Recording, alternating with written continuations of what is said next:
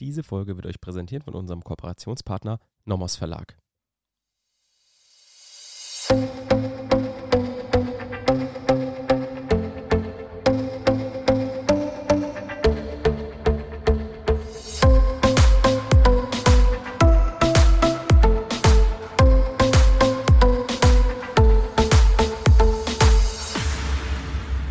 Willkommen zu einer neuen Folge Kurzerklärt.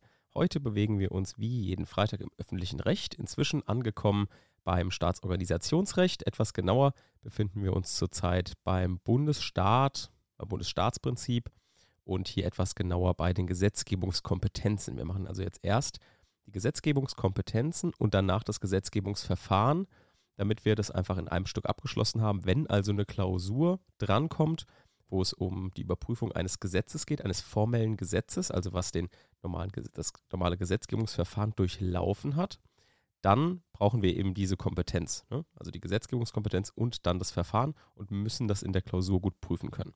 Deswegen verbinden wir diese, diese zwei Dinge miteinander, also einmal die Gesetzgebungskompetenzen und das Gesetzgebungsverfahren. In der heutigen Folge schauen wir uns die Gesetzgebungskompetenzen mit sehr viel Klausurbezug an. Also wir wollen uns anschauen, wie brauche ich jetzt die ausschließliche Gesetzgebungskompetenz in der Klausur? Wie setze ich das um? Wo wird das relevant? Was muss ich da schreiben? Deswegen werden wir uns erst die ausschließliche Gesetzgebungskompetenz noch einmal ein bisschen im Gesetz anschauen und dann ein bisschen Hintergrundwissen uns aneignen und dann schauen, okay, wie setze ich das in der Klausur um? Wie formuliere ich das? Auf was muss ich achten? Was gibt es da für Grundregeln? Bevor wir jetzt aber richtig in die Folge reinstarten, äh, habe ich noch eine kleine Hausmitteilung zu machen. Und zwar ist das ein Aufruf an euch, mit mir so ein bisschen in Kontakt zu treten, denn wir möchten natürlich unsere Folgen immer so gut wie möglich auf euch, euch zuschneiden. Was sind eure Bedürfnisse? Wie könnt ihr am besten lernen? Das ist ja alles irgendwie auch eine Lernplattform, ein Lernpodcast. Ähm, und da wollte ich euch einfach mal meine folgenden Überlegungen mitteilen und ihr könnt mir gerne sowohl in den Kommentaren unter der Folge als auch per E-Mail oder über Social Media einfach mal schreiben, was ihr davon haltet.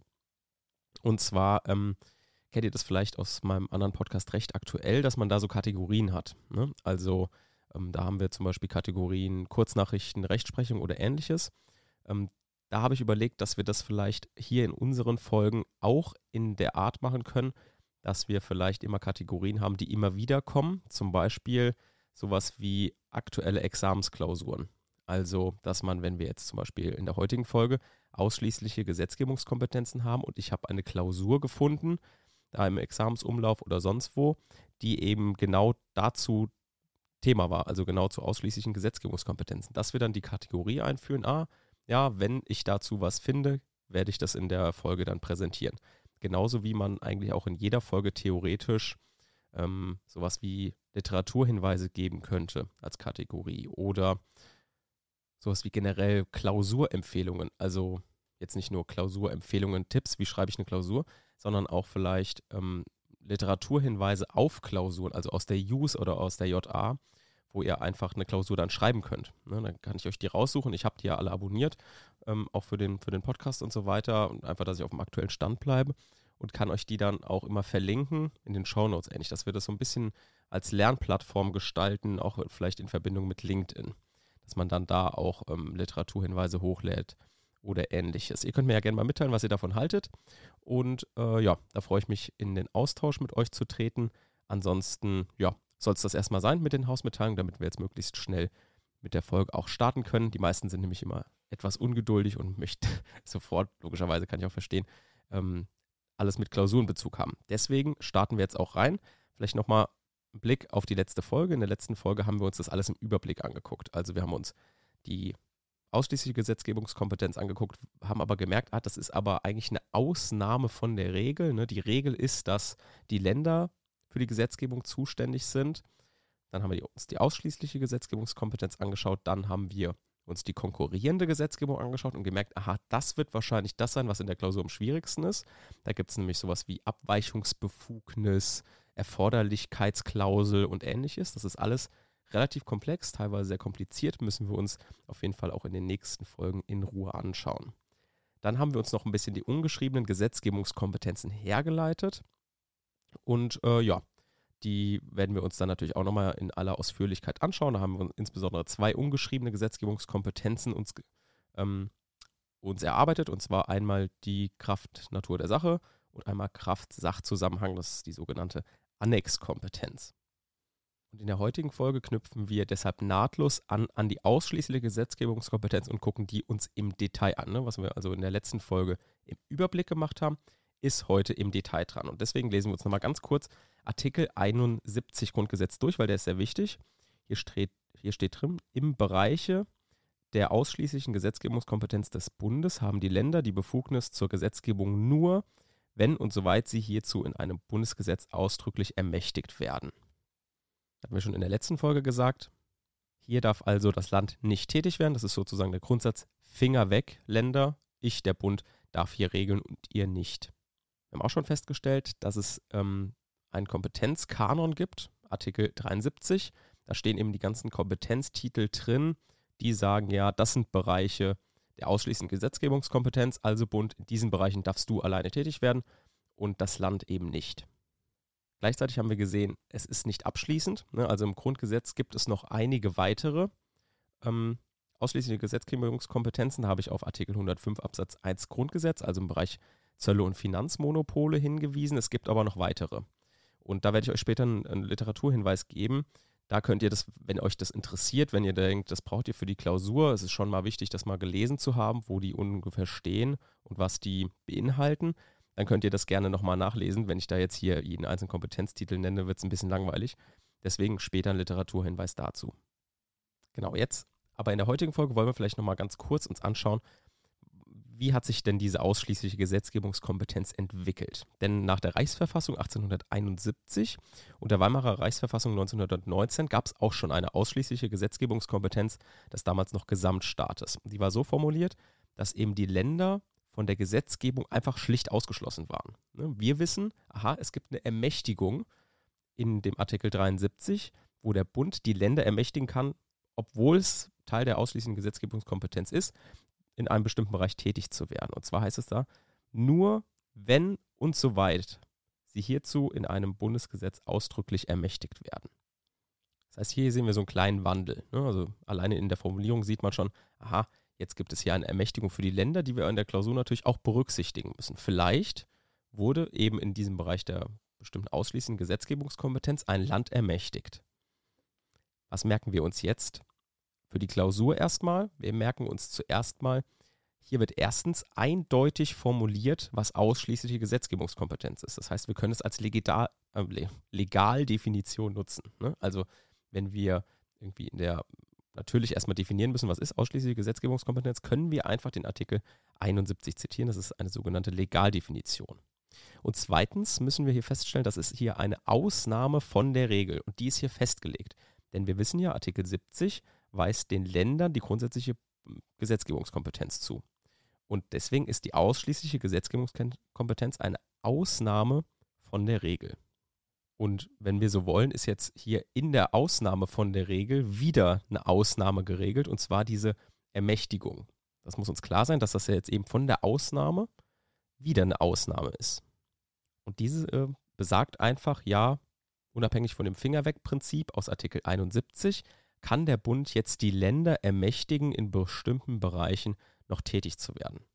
Das hat einen ähnlichen Hintergrund wie die Regel aus Artikel 70. Also warum sollen die Länder grundsätzlich zuständig sein für die Gesetzgebung? Na, weil die Länder regional besser agieren können. Die kennen sich in der Region besser aus, die können vielleicht Gesetze einfach spezifischer, besser, effektiver umsetzen, als es der Bund kann. Und das gleiche Argument steckt jetzt hinter der Ausnahme von der Ausnahme. Also diese ausschließliche Gesetzgebungskompetenz, die Ausnahme, die Ermächtigung, dass die Länder ähm, in diesem Bereich tätig werden dürfen, hat den gleichen Hintergrund denn es besagt einfach, dass hier eventuell eine regional differenzierte Sachregelung im Einzelfall zweckmäßig sein kann. Und das entscheidet eben der Bund und ermächtigt dann die Länder.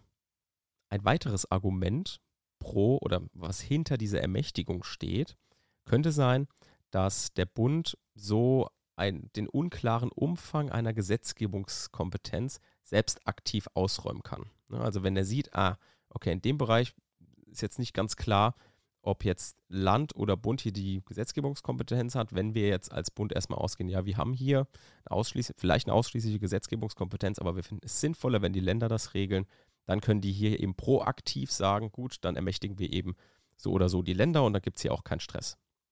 Könnte auch ein Hintergrund sein. Einfach, dass wir das verstehen, warum gibt es diese Ermächtigung in Artikel 71.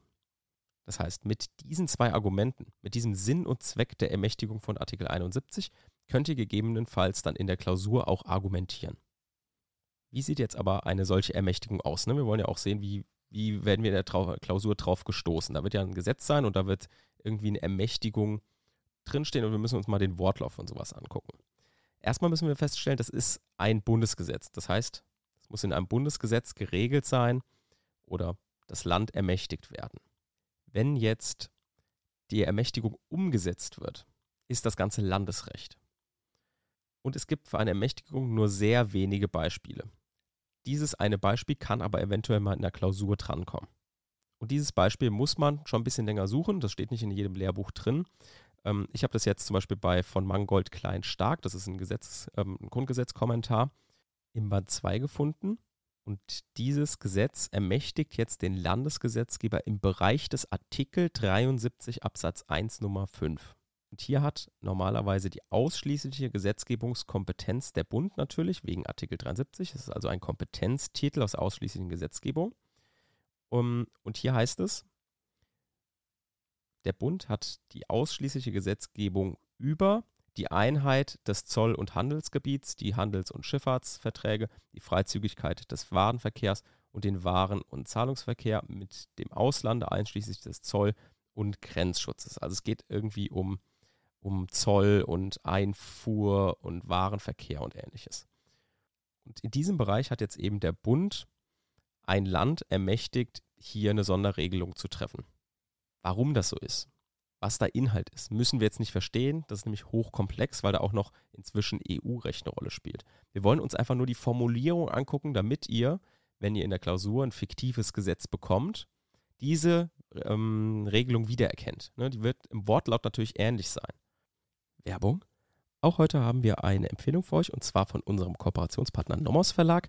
Und zwar ein Lehrbuch, was ich euch in der heutigen Folge gerade deshalb empfehle, weil im Staatsorganisationsrecht, gerade in den Klausuren, immer mal wieder mit Auslegung argumentiert werden muss. Ne, haben wir heute auch gemacht. Wortlaut, Systematik, das muss man einfach begriffen haben. Und gerade in den ersten Semestern, ich rede aus eigener Erfahrung, hab, hat man keine Ahnung davon, sind wir ehrlich. Also man hat zwar den Kurs oder an vielen Universitäten, bei mir war das auch der Fall, hat man den Kurs die juristische Methodenlehre, ne, belegt man dann irgendwie doch nicht und wenn man es belegt, geht man nicht hin. Und man sollte sich damit aber frühzeitig oder so früh wie möglich auseinandersetzen, weil gerade das in den Klausuren eben die Punkte bringt. Ne? Wer anfängt, in den frühen Klausuren schon mit Auslegung zu arbeiten an den richtigen Stellen, also Wortlaut, Systematik, Teleologie, Historie und ähnliches, der kriegt auf jeden Fall deutlich mehr Punkte als alle anderen. Und deswegen ist es sinnvoll, euch dieses Buch mal anzuschauen, und zwar von Reimer, Juristische Methodenlehre. Das ist inzwischen in der zweiten Auflage erschienen. Und hier ist es eben sehr gut erklärt und auch gerade so Tipps dabei, wie man vielleicht auch mal einen Sachverhalt überhaupt erstmal versteht. Ne? Erstmal die Interessen der Parteien versteht, Abläufe und Situationen versteht, wie vielleicht auch Klausuren aufgebaut sind und dann im Anschluss eben wie man mit Gesetzen umgeht, wie man eine Norm liest. Super wichtig. Normen sind sehr leicht zu verstehen, wenn man es einmal kapiert hat, wie man die lesen muss oder wie man gesamtes Gesetz lesen muss. Finalnormen stehen generell am Anfang, Begriffsbestimmungen stehen generell am Anfang. Es gibt einen Allgemeinteil, einen besonderen Teil, immer gleich aufgebaut. Deswegen versucht euch das so früh wie möglich anzueignen. Und noch ein besonderer Tipp von mir ist auf jeden Fall die Ausführung zu Analogie. Ne? Analogie ich glaube, das erste Mal kommt man darauf im Verwaltungsrecht bei der Fortsetzungsfeststellungsklage. Und da lernt man erstmal, wie überhaupt eine Analogie aufgebaut ist. Regelungslücke, Planwidrigkeit, vergleichbare Interessenlage. Was das ist, wie man das anwendet, das ist eben in dem Buch sehr gut erklärt und deswegen kann ich euch das nur ans Herz legen, euch das mal durchzulesen. Werbung Ende. Bei euch in der Klausur wird es ja in der Regel ein fiktives Gesetz sein und da müsst ihr halt die Gesetzgebungskompetenz herleiten. Und da kann man oft mal vielleicht in die Falle tappen, dass man eben nicht erkennt, dass das vielleicht ähm, eine Ermächtigung des Bundesgesetzgeber an den Landesgesetzgeber ist. Hier, hier darfst du tätig werden in meiner ausschließenden Gesetzgebungskompetenz. Und hierfür habe ich euch jetzt mal Paragraph 1 des Gesetzes über eine Gemeindeeinfuhrsteuer auf der Insel Helgoland herausgesucht. Das ist nämlich dieses Gesetz, weil es als einziges noch in Kraft ist mit dieser Ermächtigung. Es gibt kein anderes Gesetz mehr, was in Kraft ist, was auf dieser Ermächtigung beruht. Und hier heißt es, das Land Schleswig-Holstein ist ermächtigt, durch Landesgesetz auf verbrauchsteuerbare Waren, die nach Helgoland eingeführt werden, eine Steuer zu erheben, wenn, und dann wird was aufgezählt. Also hier seht ihr die Formulierung. Das Land Schleswig-Holstein ist ermächtigt, durch Landesgesetz auf verbrauchsteuerbare Waren, die nach Helgoland eingeführt werden, eine Steuer zu erheben. Oft sind solche Ermächtigungen auch immer befristet gewesen, um regional bestimmte Dinge zu regeln. Als Beispiel wäre noch Paragraph 6 Absatz 1 des Gesetzes über die Eingliederung des Saarlandes vom 23. Dezember 1956 zu sprechen. Also kann eine solche Ermächtigung auch nur für einen gewissen Zeitraum irgendwie, also befristet sein, dass eine bestimmte Situation geregelt wird. So, das also zum Hintergrund zu der Ermächtigung, warum es die gibt, was ein Beispiel hierfür wäre und natürlich könnte in eurer Klausur genauso ein Gesetz natürlich auch drankommen als fiktives Gesetz möglicherweise. Dann habe ich euch schon gesagt, achtet darauf, dass Artikel 73 Grundgesetz, also die Kompetenztitel, nicht abschließend sind. Ne? Wir hatten gesagt, Artikel 105 Absatz 1 Grundgesetz könnte mal drankommen. Und da gibt es noch weitere. Ähm, wir werden in der nächsten Folge uns einmal alle wichtigen klausurrelevanten Kompetenztitel anschauen, weil da sind natürlich auch typische Abgrenzungsproblematiken enthalten. Ne? Also das, was in Klausuren gerne drankommt bei der ausschließlichen Gesetzgebungskompetenz, das werden wir uns in der nächsten Folge also an, rein an den Kompetenztiteln mal an Fällen anschauen. Wer die Kompetenztitel unabhängig von Artikel 73 sich jetzt schon mal anschauen möchte, kann das gerne in dem Lehrbuch von Detterbeck machen. Das ist Randnummer 136.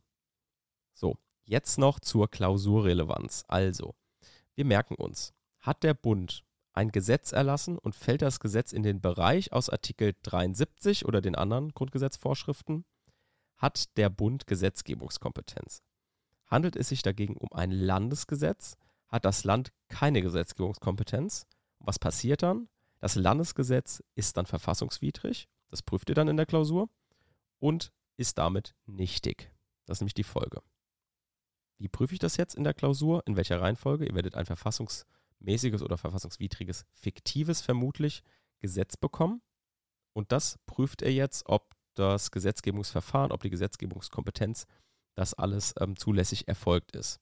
Und dann müsst ihr natürlich als erstes mal die Gesetzgebungskompetenz überprüfen, nennt die Grundregel, dass grundsätzlich die Länder zuständig sind. Dann geht ihr in die ausschließliche Gesetzgebungskompetenz, definiert die und schaut eben, ob das Gesetz dem Inhalt nach in den Bereich von Artikel 73 irgendwie reinfällt. Ne, dann geht ihr die Nummern durch und guckt, ah, das könnte passen, das könnte passen, das könnte passen und dann grenzt ihr ab. Also dann nehmt ihr, also stellt ihr erstmal den Inhalt, die Zielrichtung des Gesetzes dar und versucht das in bestimmte Kompetenztitel einzufassen, indem ihr das irgendwie verargumentiert. Da kann mal auch eine, ein Kompetenztitel dabei sein, der wohl nicht einschlägig ist, den ihr aber trotzdem verargumentieren könnt, indem ihr versucht, irgendwie das darzustellen. Aber dann im Endeffekt ablehnt. Hier kommt es dann auch wieder entscheidend auf die Argumentation an. Das heißt, wenn jetzt zum Beispiel Land oder Bund ein Gesetz erlassen haben, dann prüfe ich, wie gesagt, zuerst Grundregel, ausschließliche Gesetzgebungskompetenz, konkurrierende Gesetzgebungskompetenz und dann schaue ich, wenn es immer noch nicht zugewiesen ist, überprüfe ich noch die ungeschriebenen Gesetzgebungskompetenzen als kleiner Notnagel sozusagen. Das heißt, ihr merkt, ausschließliche Gesetzgebungskompetenz ist nicht das große Ding. Ne? Ihr müsst einfach nur lernen, dass ihr das in die Kompetenztitel einordnet und auch mal vielleicht ein bisschen kreativ seid, indem ihr vielleicht mal ein, zwei Kompetenztitel nennt, die wahrscheinlich nicht einschlägig sind, aber wo man das vielleicht irgendwie, irgendwie sagen könnte, ja, es passt schon irgendwie, könnte passen. Dann versucht ihr es zu verargumentieren. Wenn es nicht passt, lehnt ihr es ab, aber ihr habt es halt angesprochen. Ansonsten hören wir uns in der nächsten Folge wieder. Da werden wir uns die wichtigsten Kompetenztitel aus Artikel 73 Grundgesetz anschauen, wie das mal in der Klausur vorkommen kann, was es da für einzelne Probleme gibt, Abgrenzungsschwierigkeiten vielleicht. Und ähm, ja, dann sind wir auch mit der ausschließenden Gesetzgebungskompetenz fertig und können in der übernächsten Folge mit der konkurrierenden Gesetzgebungskompetenz, also eigentlich dem schwierigen Teil aus der Gesetzgebung des Bundes, jedenfalls wenn es nach den Kompetenzen geht. Ähm, ja, das werden wir uns dann in Ruhe anschauen und bis dahin wünsche ich euch ein schönes Wochenende. Tschüss.